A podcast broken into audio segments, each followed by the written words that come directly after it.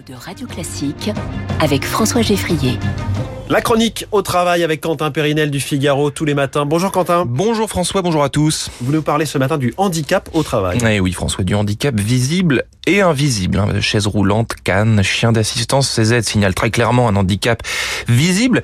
Mais qu'en est-il des mots intérieurs, par définition invisibles, qui ne se voient pas de l'extérieur? Comment peut-on rendre visible l'invisible pour permettre aux personnes concernées de mieux faire valoir leurs droits? C'est une question essentielle sur laquelle il est nécessaire de se pencher. Et depuis 2020, Meritis, hein, qui est une société de conseil en technologie de 900 collaborateurs, en a fait son combat et tente d'apporter une réponse à ces questions en proposant un dispositif qui mobilise l'ensemble des domaines de la gestion des ressources humaines.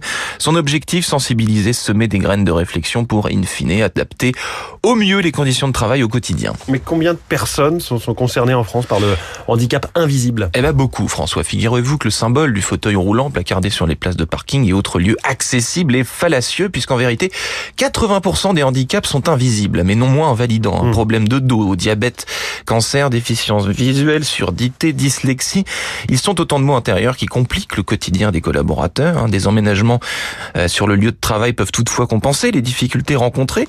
Indispensables au maintien dans l'emploi, certaines de ces adaptations sont d'ailleurs imposées par la loi depuis 2005 déjà. Mais, mais parler ouvertement de son handicap vi- invisible n'est pas chose facile, comme il est caché derrière une façade de normalité.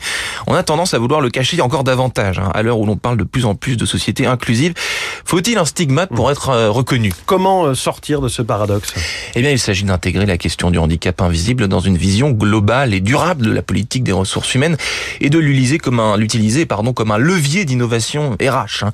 En pratique, il s'agit d'abord de mener une véritable politique de sensibilisation sur le sujet du handicap invisible, en parler. hein. Ce travail euh, vise à installer un véritable écosystème de confiance où le handicap est abordé sans filtre ni tabou, comme un sujet de conversation normal.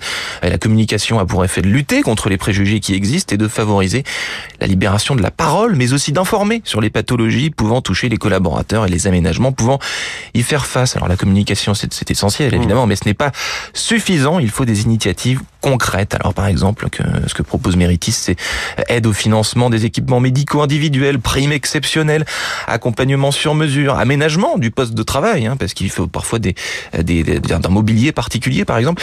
Voilà quelques pistes sur ce chantier encore en devenir. S'équiper, accompagner, euh, aménager, financer aussi. Quelques et puis communiquer. hein, on l'a bien retenu. Quelques-unes des pistes pour le faire face au handicap au travail. Merci beaucoup, Quentin Périnel.